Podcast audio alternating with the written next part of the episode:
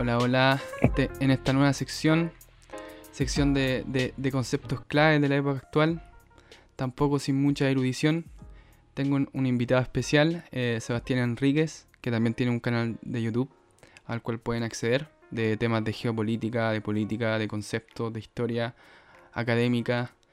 Y el tema en cuestión eh, al cual ha sido invitado y el cual vamos a hablar hoy día eh, son estos conceptos que a mucha gente le es muy difícil de entender porque eh, en una palabra se engloban muchas cosas y no se sabe por dónde partir a definirlos, desde dónde los podemos ubicar. Y este concepto es el liberalismo.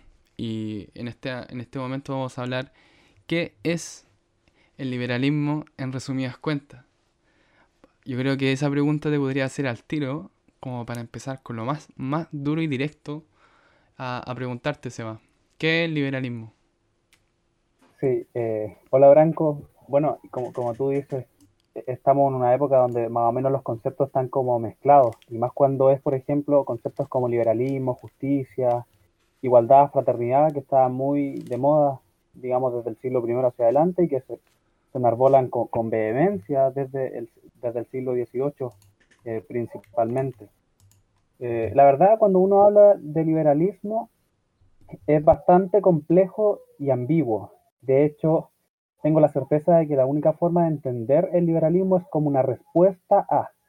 Es como algo que viene siendo consecuente y el liberalismo como que reacciona respecto a, esa consecuencia, valga, valga la redundancia. Bueno, ahí... De hecho, la palabra liberalismo viene estrechamente relacionada con la palabra libertad.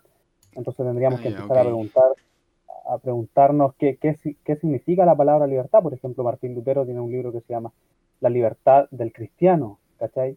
Pero también hay libertad respecto, no sé, Rousseau respecto a, la, a las monarquías del antiguo régimen. Entonces había, mm, Sebastián, había una relación quizá entre también lo cristiano y la razón trascendental que se le llamó con el liberalismo. Claro, no, de hecho, tiene, de hecho, se dice de que el cristianismo tiene bastante relación con, el cristianismo. Y, por qué esto? Yo creo que una de las cosas importantes respecto a esto fue, fue la reforma protestante, donde yo creo que se, se cambia un eslogan eh, súper importante, porque mientras la iglesia de Roma, es decir, el catolicismo, te decía que tú debes, es como apuntar, apuntarte con el dedo, si tú debes hacer los sacramentos, tú debes ir a las cruzadas, tú debes obedecer la jerarquía papal, etcétera. Lo que hace la reforma protestante es decirte, en realidad tú no debes, es tú por amor a Dios debes, es como, el, ya se termina como el obligado cumplimiento. Y aparece el sujeto. claro, ya no es ya no una relación, digamos, como entre la institución y el ser humano, sino entre Dios con el hombre. Y eso cambia no solamente el aspecto religioso, sino el aspecto económico, el aspecto social, el aspecto cultural, en fin. De hecho, sin ir más lejos, en un aspecto puramente económico, Max Weber se dio cuenta de que los países que, profesaban la fe protestante tenían un avance del capitalismo superior a lo que era, por ejemplo, el, catolicismo. Eso podríamos decir respecto a cómo se da paso al, nuevo mundo. Nos centramos, por ejemplo, en la palabra liberal, liberalismo propiamente tal.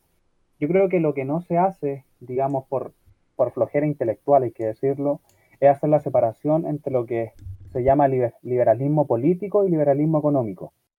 Eh, entendiendo eso súper super claro, o sea, liberalismo político y liberalismo económico. Esa es la definición que hacía Hayek.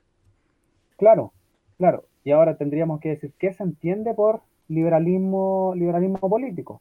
Por ejemplo, y por liberalismo político yo entiendo a, a, a Rousseau, digamos, una de las personas que forjaron la revolución Claro, pero por ejemplo, el liberalismo político, Seba, eh, es como, digamos, como la, el, eh, al almazón jurídico que tiene el liberalismo en las democracias, en el fondo. O la justificación también como democrática de, de las leyes, como un, liberalismo político, efectivo, como pragmático. Es que, en definitiva eso es, porque ¿qué es lo que hace Rousseau? Te dice, en realidad ya no pasamos, ya, ya no somos súbditos, sino que somos ciudadanos ya no vivimos en monarquía, sino que vivimos en democracia. El ser humano ya no está, digamos, encarcelado en lo que podría ser una monarquía, sino que ya pasamos a un gobierno más bien representativo. Entonces lo que hace Rousseau en el contrato social, que para mí es como yo creo que esto también se puede encontrar obviamente en la Grecia clásica, ahí está todo. La Grecia clásica, dice Antonio Escotado, un filósofo español, de que es como la juventud de la historia.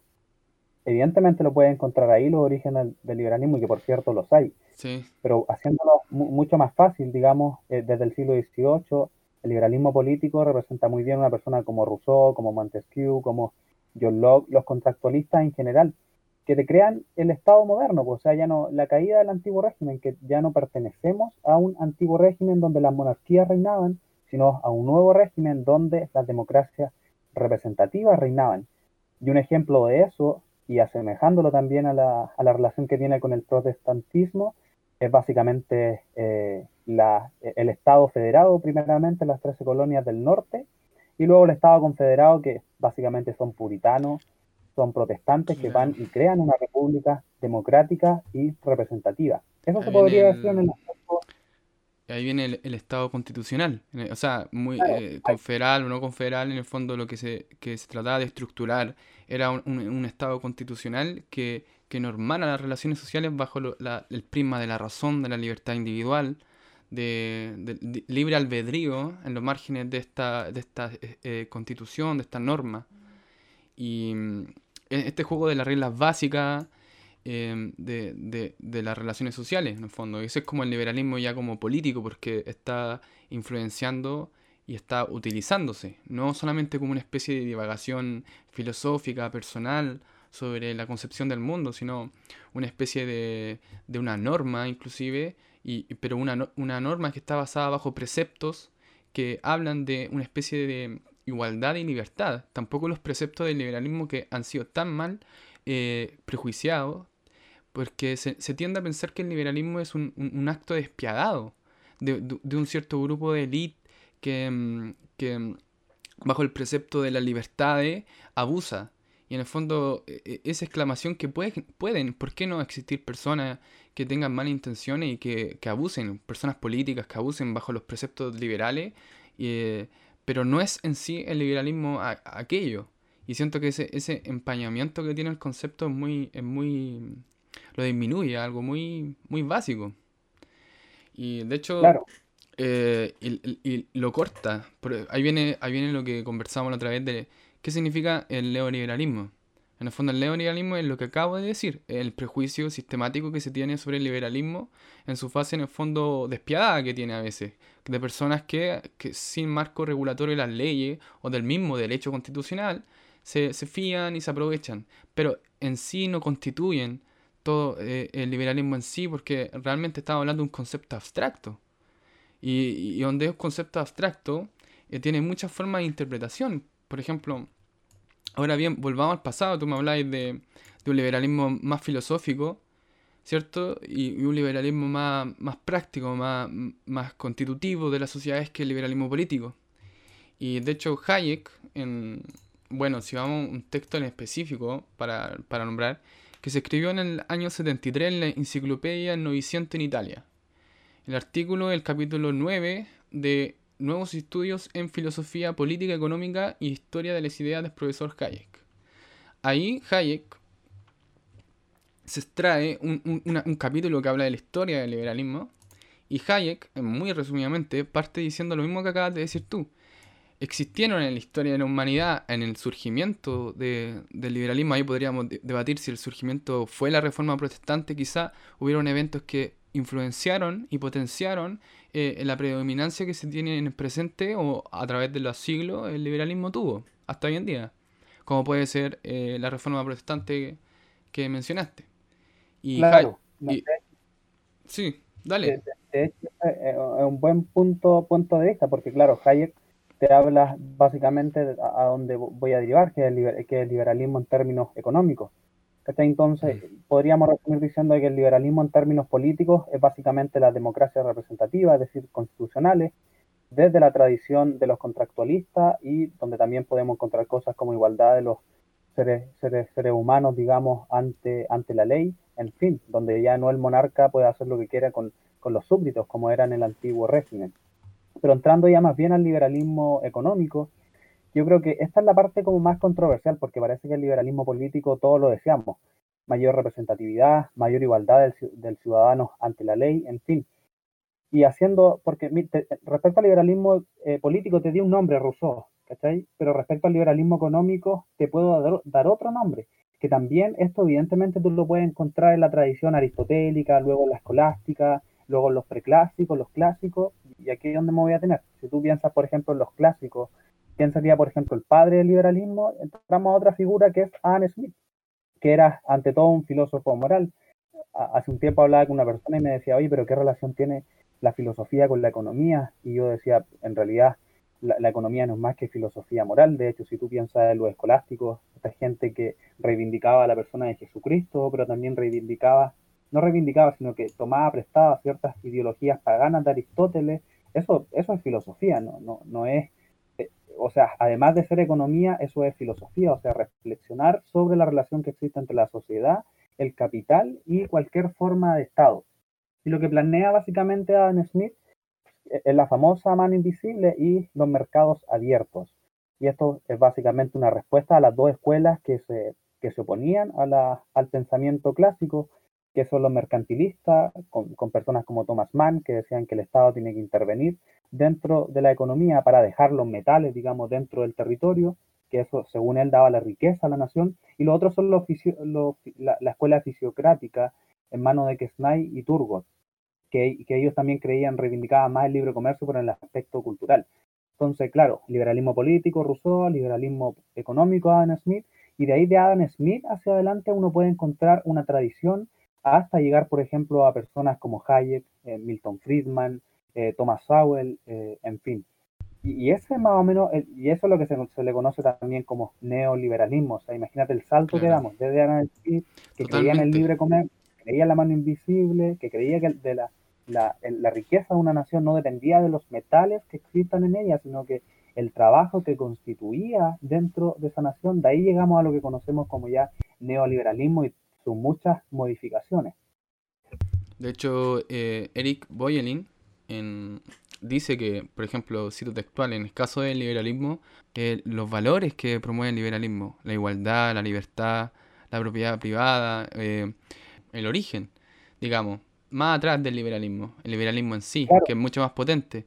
Estos valores, en el fondo, todo el espectro político lo está promoviendo. Tú, tú podrías decir desde los partidos de la izquierda, partidos de la derecha, partidos de centro, toda la política se funda en resguardar en el fondo, una, claro, bajo perspectivas distintas cada partido, bajo ideales distintos que pueden eh, chocar o no, pero al final la base es queremos promover la igualdad, queremos promover la libertad, queremos promover... Ahí viene después el debate de qué entendemos por igualdad, qué entendemos por libertad, y en el fondo ahí está la política hoy en día. Pero en el fondo el valor, la, la, praxis de la política hoy en día es liberal. Es liberal. Hasta los desde los partidos de izquierda hasta los partidos de la derecha. Obviamente los partidos de la derecha. Pero los partidos de izquierda también defienden, defienden valores liberales, aunque a ellos no les guste el término. Y, ese, y eso es controversial. Es que si tú piensas, por ejemplo, ya la práctica, digamos, de lo que venimos hablando, la derecha en Chile está muy basada, por ejemplo, en una idea como Milton Friedmaniana, por decirlo así, Friedmana, digamos, digamos así, de, la, de la sociedad porque somos hijos de Friedman. Entonces pensamos siempre el liberalismo de Friedman, de la sociedad Montpellerín en, en general, donde estaba Schumpeter, Hayek, Friedman en sí, y Arnold Herberger también de la católica, que, fueron en realidad la gente que, llevó a estos chicos a estudiar a Chicago. Pero, ah, y eso, y eso a mí me molesta, porque cuando uno piensa en la, tradición del liberalismo en una persona como, por ejemplo, de Tocqueville, que iba a las democracias, en, que, iba a, esta, a esta nación pujante, digamos, Norteamérica, y se impresionaba con la igualdad que debían los ciudadanos ante la ley, con la igualdad que había en ciertos aspectos. Se impresionaba viendo esta nación también muy apegada a un aspecto religioso de Tocqueville, que estudia las democracias y que estudia la Revolución Francesa. Se impresionaba al ver un, a ver cómo esta, cómo esta gente puritana, que en definitiva en esta intención como de adorar un Dios, que ese otro tema, porque en parte creo que el alma es lo que se está perdiendo también en la discusión política. De hecho, leo un libro, le estoy leyendo un fragmento muy interesante de Vicente Huidobro que dice de que ya no hay alma, dice, ya no hay alma en Chile, pobre Chile, que dice que eh, vienen incluso los extranjeros con ave de rapiña a intentar como, como a, insertar algún alma. claro, los puritanos que iban, tenían tanta fe en, esta idea de Dios que van y, y, lo que hacen es fundar una república. Entonces, en resumir toda la historia del liberalismo, simplemente a estos economicistas, a estos economistas, porque si tú piensas calle, eran, simplemente, eh, ellos eran economistas nada más, ellos hacían clases, pero e, es, es, faltar a toda la tradición del liberalismo. Entonces, yo creo que ese punto de vista interesando. Y las tradiciones. Sí, y, yo no tengo drama, por ejemplo, en hablar del neoliberalismo cuando hablamos de Hayek o Friedman, no, no tengo drama en, en ah, plantearlo. en, tu definición, en tu definición es como el neoliberalismo no tiene esa connotación negativa, que yo veo que... es, que lo que pasa es que si el liberalismo de Adam Smith, que es básicamente la escuela clásica, que se pueden tomar ciertos principios, qué sé yo, la renta, los terratenientes, la teoría del valor trabajo, la mano invisible de Adam Smith, en fin, luego viene el clasicismo, luego más bien una escuela histórica, después viene la, la, teoría más bien subjetiva del valor y ahí viene una cuestión como más utilitarista y más filosófica de qué, qué tan útil es una mercancía para el, eh, para el ser humano, en fin. y si esa es la historia del liberalismo, no tengo drama en hablar de un neoliberalismo con estas personas más bien. Totalmente, podríamos decir lo mismo con. No tengo drama en hablar de neomarxismo, de neosocialismo. Exacto, de lo eso yo. No, no, eh, existen estas como variaciones eh, de teoría en los discursos que uno puede ver en la televisión, en los políticos, de que te pueden dar a entender de que existe, por ejemplo, la concepción básica de una sociedad dividida por clase, donde existe, por ejemplo, la desigualdad y, debemos como atribuirle mayor mm, poderío a la, a, la, a la, clase trabajadora. Por ejemplo, hay, hay mucha mezcla en el lenguaje político de tradiciones del siglo XVIII, del siglo XVII. Eh, están entremezcladas. Eh, el, debate. Entonces podríamos decir que ese entremezclamiento eh, es lo que constituye los neomovimientos, en el fondo. También un poco lo que dice la teoría del postmodernismo, que en el fondo vivimos como una especie de convergencia de todos los debates eh, de siglos anteriores. Entonces el lenguaje, el discurso, no tiene una estructura rígida, una estructura muy pragmática, sino más bien es una, una mezcla el tema es la práctica política. Cuando llevamos esas teorizaciones a la práctica política, se desvirtúan o muchas veces entran en una contradicción o en una especie como de, enfrentamiento eh, entre polaridades. Claro, pero por ejemplo, si tú piensas en... Recordemos que el libro de Adam Smith se llama Investigación de la naturaleza y causas de las riquezas de las naciones. Y cuando tú piensas, por ejemplo, el liberalismo de Adam Smith con la teoría más bien marxista, yo cuando veo el, liberalismo de Smith me parece una cuestión como sensata, como, como de la naturaleza, digamos, porque por ejemplo la mano invisible de Adam Smith, que significa básicamente de que el bien, el bien propio con, conduce al bien común, que es a grandes rasgos la, mano invisible, es decir, que la persona que va y se levanta todas las mañanas a hacer el pan, él, él, está buscando su bien propio, el bien de él, el beneficio propio para él, para su familia, qué sé yo, pero principalmente el bien de él. Sin embargo, cuando va y va a la panadería y hace pan en la mañana y sin embargo viene otra persona a comprarle pan, ahí él inconscientemente está contribuyendo al bien de esa persona que fue a comprar pan, que va a ir a tomar desayuno, con lo cual eso le da lo suficiente, la suficiente energía para ir a trabajar y eso va contribuyendo a la sociedad de forma, eh, digamos, e-, económicamente estable. Y si tú piensas, por ejemplo, en la teoría natural, completamente natural, y si tú piensas en la teoría marxista, donde te dice donde te dice básicamente de que todos vamos eh, a vivir en sociedades más bien colectivas, eh, donde la propiedad privada no va a existir, donde vamos a sociabilizar los medios de producción, es decir, de alguna que decir que de, forma coercitiva todo va a quedar en manos del Estado. Acá vienen los métodos. Eh, el, marxismo se quedó atrás por, el, por, por, este, porque era muy rico en concepto, en teoría, pero cuando se llevaba a la práctica era una cuestión prácticamente imposible. Porque el, la, naturaleza, ¿cachai? Y te habla más bien al sentimiento, porque por ejemplo cuando tú piensas en la teoría del valor, de, que, es de los economistas clásicos, de Adam Smith y David Ricardo, que la toma Marx y la desarrolla y que de ahí saca la teoría de la plusvalía, tú piensas, claro, a ver, el trabajador va a una industria, ¿bien? Y el, trabajo y el trabajo que él inserta en una mercancía son de cuatro horas, dándote un ejemplo y resulta que el propietario viene y la vende esa mercancía como si fuese un trabajo de ocho horas. Ese excedente es la plusvalía y eso depende de la teoría del valor y, del trabajo, ¿cachai? Pero vienen los utilitaristas y te dicen, no, es que en realidad el valor de una mercancía no depende precisamente del, trabajo socialmente necesario en emplearla, que era lo que te decía Marx, y que, era lo que, y que es lo que todos deseamos, porque ojalá fuese así, ¿cachai? Eso es como el sentimiento porque es utópico, pero en realidad la teoría utilitarista o de los austriacos, que ya estaba desarrollado en, en la Escuela de Salamanca, te dice, no, en realidad el valor de una mercancía depende de la mera subjetividad. Entonces, y, claro, ya esa, esa, es la teoría con la cual nos quedamos actualmente. Podríamos hablar de los costos de producción, en fin, pero esa idea de que, de que el obrero, digamos, es explotado, en fin, viene precisamente de la teoría del valor trabajo de Marx y que es una teoría que él intentó cuantificarla, de hecho la plusvalía él intentó cuantificarla con ecuaciones matemáticas, por eso le llaman socialismo científico en comparación al socialismo utópico que presentaba Thomas More, Aristóteles y los eh, Fourier, Owen, Saint-Simon, en fin, eh, es totalmente anti-natura. O sea, piensa tú, ¿qué vale más? Eh, ¿Por qué vale más un, un, cuadro que pintó Picasso quizás en una semana que una casa que a lo mejor demoraron en levantarla tres meses? Porque obviamente al cuadro de Picasso se le da un, una, teoría más bien subjetiva del valor en comparación a lo que es, por ejemplo, pintar una casa de un perro o hacer una casa, en fin, que va a necesitar mucho más trabajo, pero no precisamente te va a costar mucho más dinero.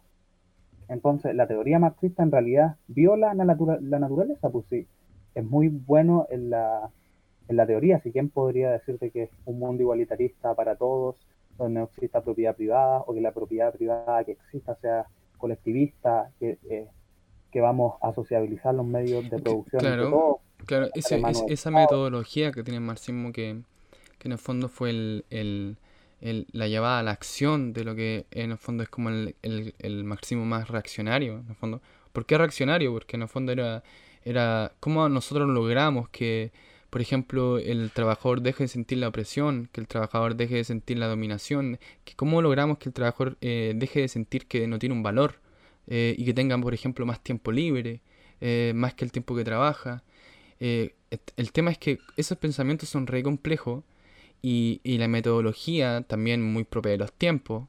Tampoco vamos a pedir una cosa muy moderna a, a, los años en que esta, esta, esta ideología surgió. La metodología era simplemente que el obrero se sublevara, hiciera una revolución y lograra tener el poder y, y lograra crear como un sistema en base a él. Y lograra destruir todo, todo el legado de la historia en el fondo, porque en, en este punto la historia llegó a ser totalmente opresiva y dominante. Entonces, esa, metodología suena muy tentadora cuando quizá la emocionalidad de ese momento, contexto histórico, eh, hacía entrever de que realmente había un, eh, negatividades en, la, en, esta como industria incipiente con los trabajadores. Pero, pero en llevarse a cabo fue el, grave error porque eh, se creía que esto iba a llevar a la, a la, a la revolución real y realmente terminó siendo una utopía que se, que se persiguió, que nunca se consiguió y que llegó como a tener como inclusive países que rayan en, en, la lógica democrática. Entonces ahí el, el, el, el, liberalismo se alzó y siguió, siguió su, su camino, eh, defendiendo como sus claves y sus principios sin desvanecer, mientras que, eh, mientras que el marxismo eh, se fue hundiendo porque cada práctica era totalmente contraria a los preceptos más trascendentales que proponía. Porque en el, principio proponía en el fondo como la liberación del ser humano de esta opresión.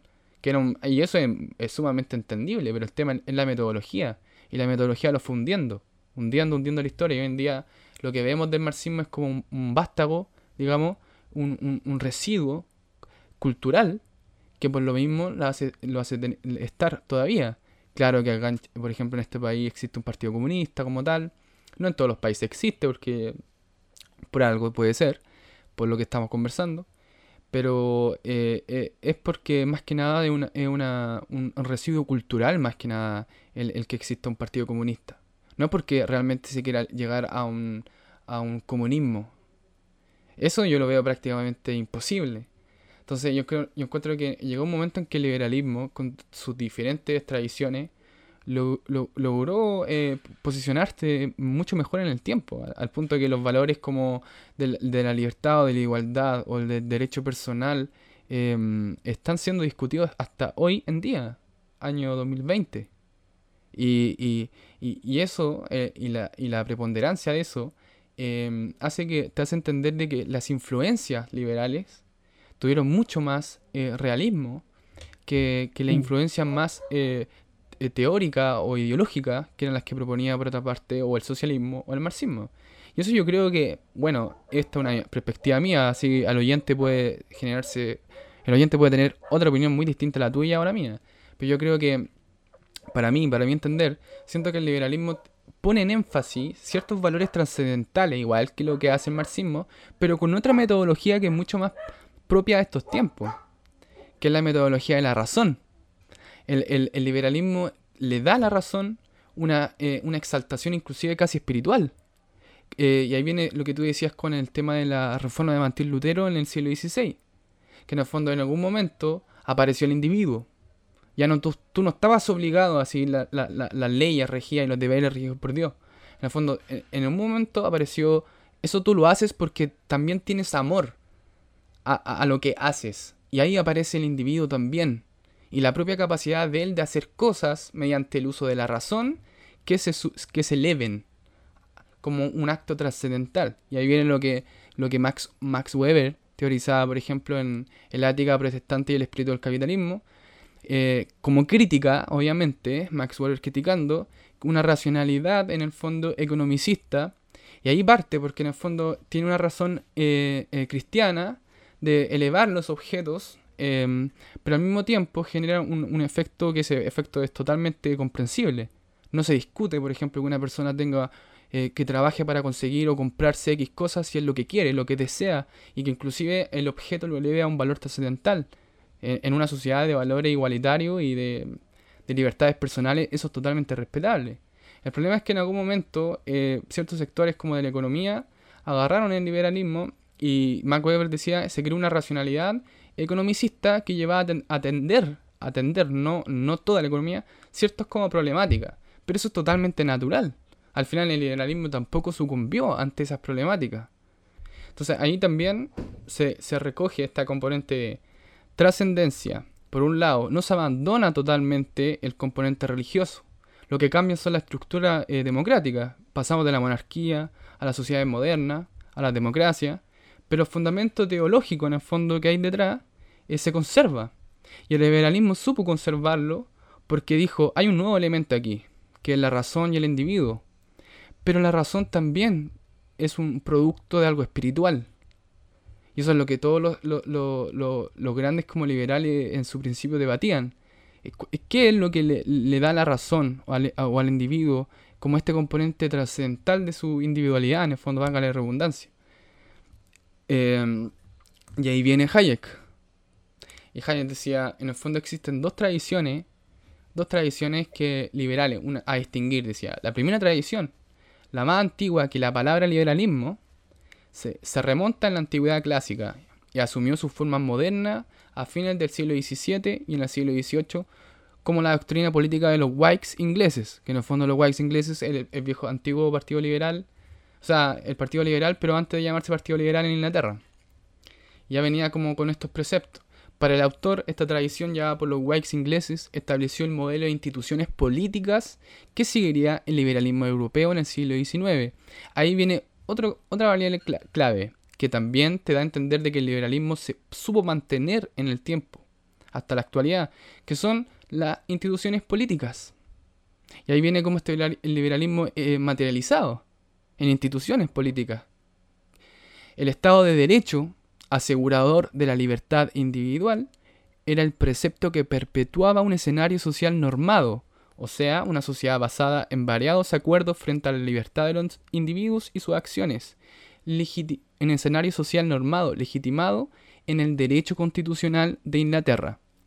O sea, el derecho constitucional de Inglaterra, eh, como gran potencia que influyó en estos conceptos liberales, eh, y el Estado de Derecho, eran, eran eh, acciones políticas concretas que tenían un fundamento liberal de antemano. Y eso hasta hoy en día sigue sucediendo. Eh, y ahí viene, esa es la primera tradición, una tradición derivada de los Whigs ingleses, según Hayek. Obviamente quizás podemos abarcarla más atrás en la historia, pero para eh, este autor eran los Whigs ingleses, eh, Whigs ingleses fueron fundamentales. Y como primera tradición, una, un Estado de Derecho, una tradición política, como tú decías, Sebastián. Esta tradición es política meramente. Se llevó porque creó instituciones, eh, instituciones basadas en los preceptos liberales, por ende es una, una tradición del liberalismo, según Hayek, que ocurría en Europa específicamente, que era un liberalismo más político. Luego viene una revolución, la segunda tradición, que es el caso del liberalismo fuera de Inglaterra. Era muy distinto, decía Hayek, puesto que los preceptos liberales, que ya tenían un fundamento jurídico en Inglaterra, en los países fuera de este, los llamados continentales, los países de los continentes, estaban atravesando por una crisis social derivada de las imposiciones dogmáticas de la religión, poder efectuado y coercitivo de las monarquías absolutistas. Eh, el hecho de que en los países continentales, por ejemplo, vamos a Latinoamérica, existiera eh, este, este liberalismo, pero liberalismo filosófico, era porque las monarquías eran absolutistas acá en Latinoamérica, específicamente. Y los procesos revolucionarios lograban situar la razón por encima de la, de la, de la coerción eh, eclesiástica de la monarquía absolutista. Era otro movimiento lo que sucedía en Latinoamérica, que derivó, por ejemplo, o en los países continentales, que derivó en una concepción del liberalismo más filosófica. Y ahí Hayek dice, siendo consciente de esta diferencia de, estos dos liberalismos, uno pragmático, otro más subjetivo, más, más filosófico, eh, en este último él decía, se utilizaba un punto de vista constructivista o racionalista, que exigía una reconstrucción deliberada de toda la sociedad de acuerdo a los principios de la razón. Este enfoque se desprendía de la nueva filosofía racionalista, del movimiento intelectual que culminó con la Revolución Francesa, y del que deriva el tipo de liberalismo continental o constructivista, su característica principal, a diferencia de la tradición británica, no era tanto una doctrina política definida, sino una actitud mental, una exigencia de la emancipación de todo prejuicio y creencia que no se pudiera justificar racionalmente, y una desvinculación de la autoridad de sacerdotes y reyes. ¿Qué te parece eso? Eh, sí, me, me, me un poco el tema, pero Claro, hartas cosas. Eh, básicamente, como empezaste, digamos, empezamos hablando de la, de la, del aspecto más bien marxista, que retomando el primer tema que venía diciendo, claro, el, gran error de Marx fue haber hecho de la, de la teoría también su práctica. Es como la crítica que le tenía a Hegel. La teoría deviene fuerza material desde que capta las masas. Eso yo lo leí en Historia y Conciencia de Clase, no me equivoco, si George Lukács, quizás un marxista cultural o la teoría que también le tiene a Federbach eh, sobre la, crítica al material. Eh, lo que pasa, Seba, con lo que yo acabo de decir, espérate, como, como para resumir un poco, lo que yo intento decir, en el fondo que para que nosotros entendamos, o cualquier persona entienda el liberalismo, el liberalismo es tanto una forma política como también una forma eh, filosófica y, y, mental, que muy, y ambas pueden variar mucho. El liberalismo teórico es una cosa y, el, y la práctica política basada en los preceptos del liberalismo es otra. Y eso, eso es fundamental porque ahí es cuando nosotros caemos en los prejuicios. Ahí es cuando nosotros caemos en, ay, este concepto no me agrada porque este concepto se asocia a la élite. Y no necesariamente es así. Ahora, si una élite bajo utilizó ciertos preceptos de determinada eh, eh, ideología o teoría y llevó a cabo actos inhumanos, no es culpa de la, de la, ideología, es culpa de las personas que la llevaron a cabo. A no ser que esta ideología sea en extrema racista, en, extrema discriminatoria, y el liberalismo no es así, en su origen. Y nunca lo va a hacer. Por algo la preponderancia de los valores de la libertad y la igualdad hoy en día, que se reclaman tanto. Entonces, una cosa es entender el liberalismo en su variante doctrina política, doctrina inclusive geopolítica, y otra entender los preceptos fundamentales en los cuales se basa el liberalismo, que son solamente teológicos, son mentales y son creencias filosóficas. A eso en el fondo quería como llevar un poco a cabo. Y ahí es cuando ahí tú dices, claro, el marxismo, yo creo que el marxismo es, la, es la principal fortaleza, una de lo que acabo de decir, eh, del liberalismo es que tiene una tradición teórica y una doctrina política que en el fondo, queramos o no, está andando. La gente no va a poder destruir, por ejemplo, eh, las prácticas basadas en la propiedad privada, las puede regular, pero no va a poder cambiar el sistema en, su totalidad como lo que propone el marxismo.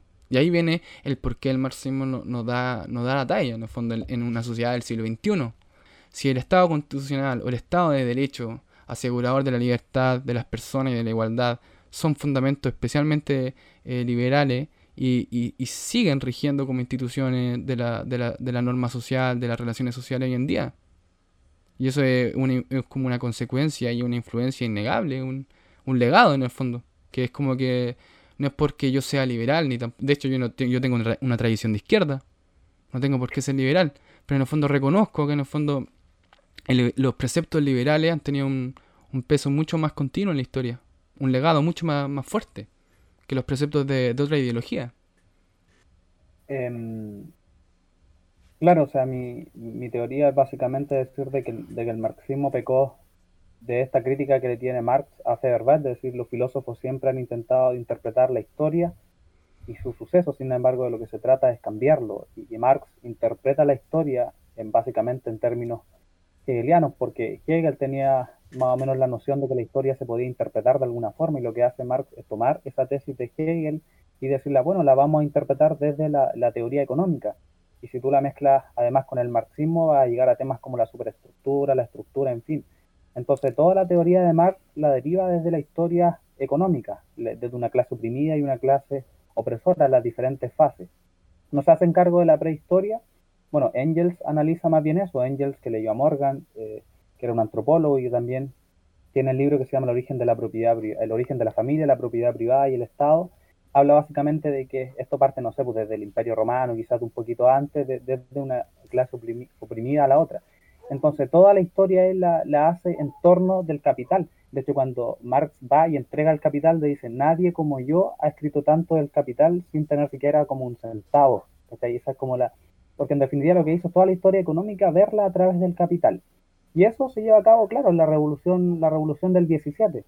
Ahora, yo ojo con lo que tú estabas hablando, porque yo te diría, tú, me estabas hablando, claro, de las diferentes vertientes del, eh, del liberalismo. Sin embargo, el socialismo y, sus diferentes vertientes también tienen, tienen mucho de qué hablar. De hecho, el libro Socialismo Científico y Socialismo Utópico de Engels te habla de todas las vertientes que ha tenido el, el socialismo. De hecho, el, último capítulo del manifiesto te habla de las vertientes, de la vertiente, no sé, de Say Simon, de, de Fourier, ¿cachai? Eh, de, de, de Jung ha, no, de Hay, en fin, entonces el socialismo también ha tenido muchas vertientes y lo que pasa, lo que hacen los, los materialistas dialécticos es, es, ver toda esta teoría y cuantificarla, porque la plusvalía Marx la cuantificó, que más tarde después los lo austríacos van a decir, oye, pero si la plusvalía tú no la puedes cuantificar, era como, básicamente, si la plusvalía tú no tienes a Marx, en definitiva eso. Y lo que hace Marx es, claro, crear toda una teoría y esa teoría, porque fíjate que en la teoría no hay drama, porque si tú ves muchas de las cosas que hizo Marx... estaba diciendo en el fondo.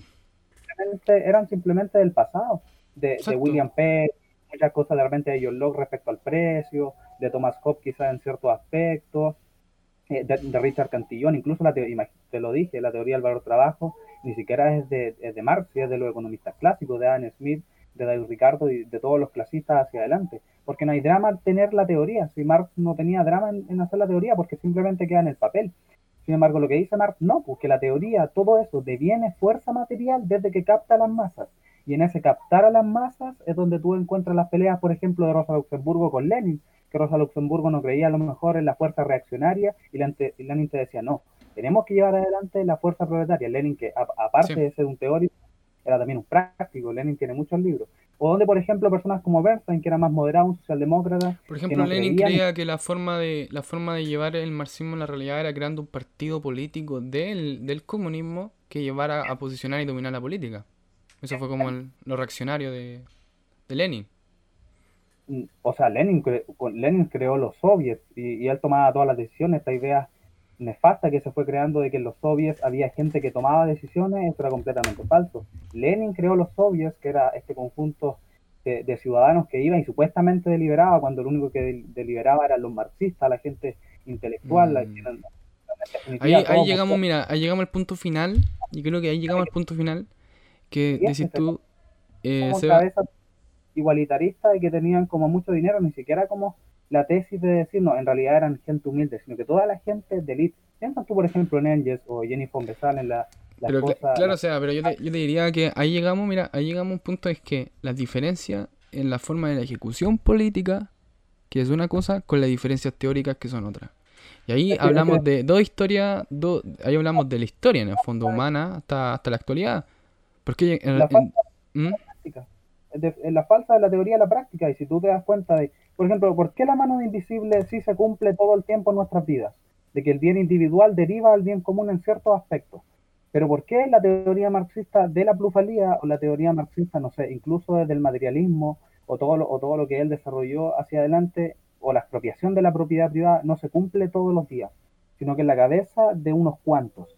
¿Por qué? Porque te viola absolutamente toda la naturaleza. ¿Por qué el 17, la revolución del 17, en vez de la emancipación del obrero, en vez de la, emancipación del obrero y de la no creación de clases, lo que tú ves del obrero es que lo, lo, apabullan y que además lo, se crea una nueva clase, que era la clase del proletariado, y que era la más totalitaria que ha tenido todo el siglo.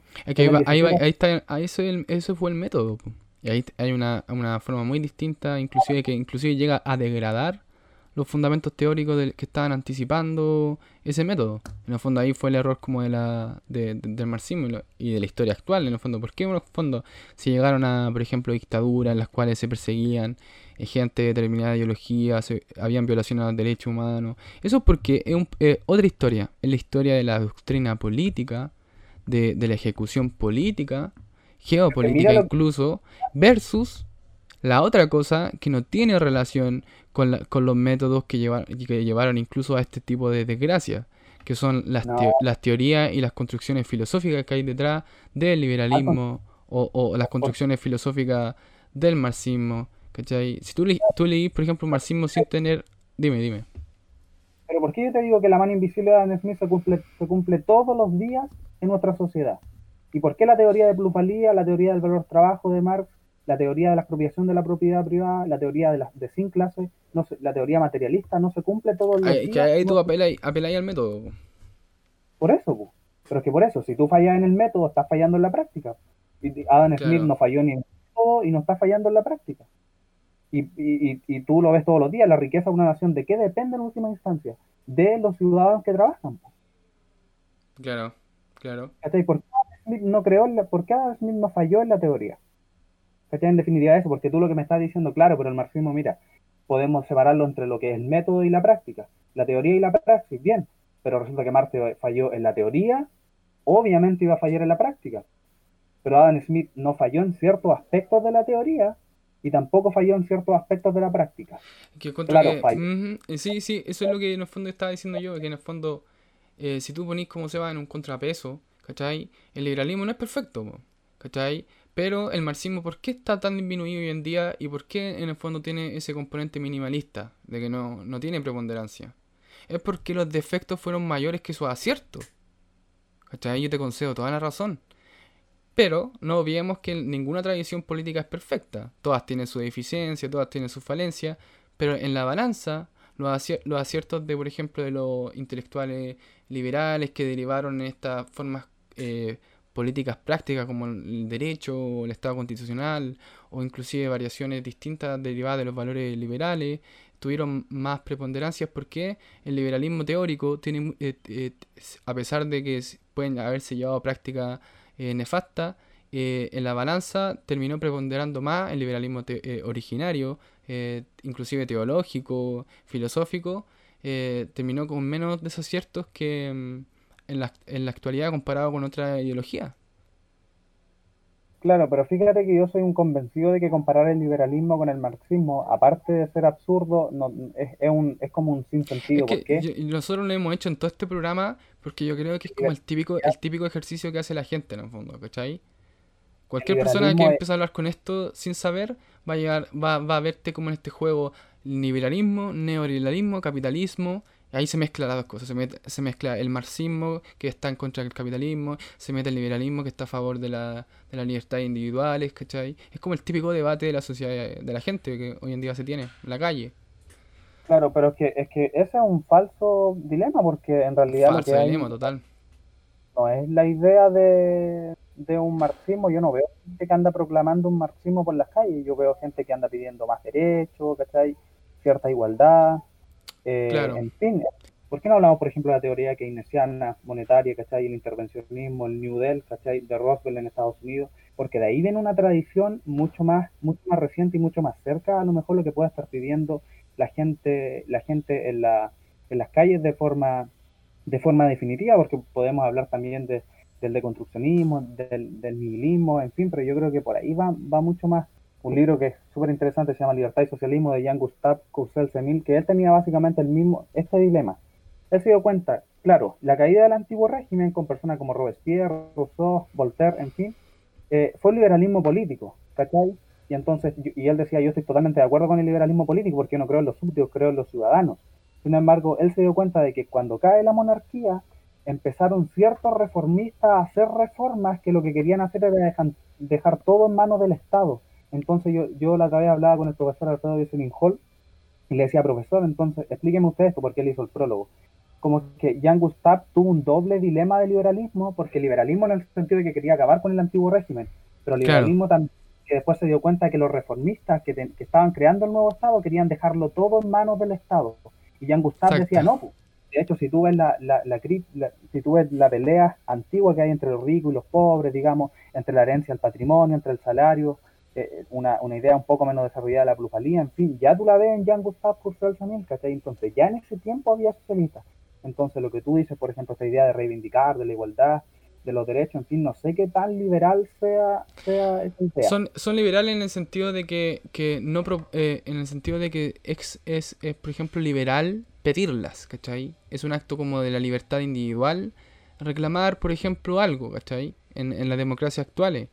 Ahora, en la metodología de cómo nosotros podemos llevar que esas cosas se ejecuten es otro tema. Y ahí está la diferencia que acaban de mencionar, del liberalismo en su ejecución, eh, inclusive política, del liberalismo eh, teórico.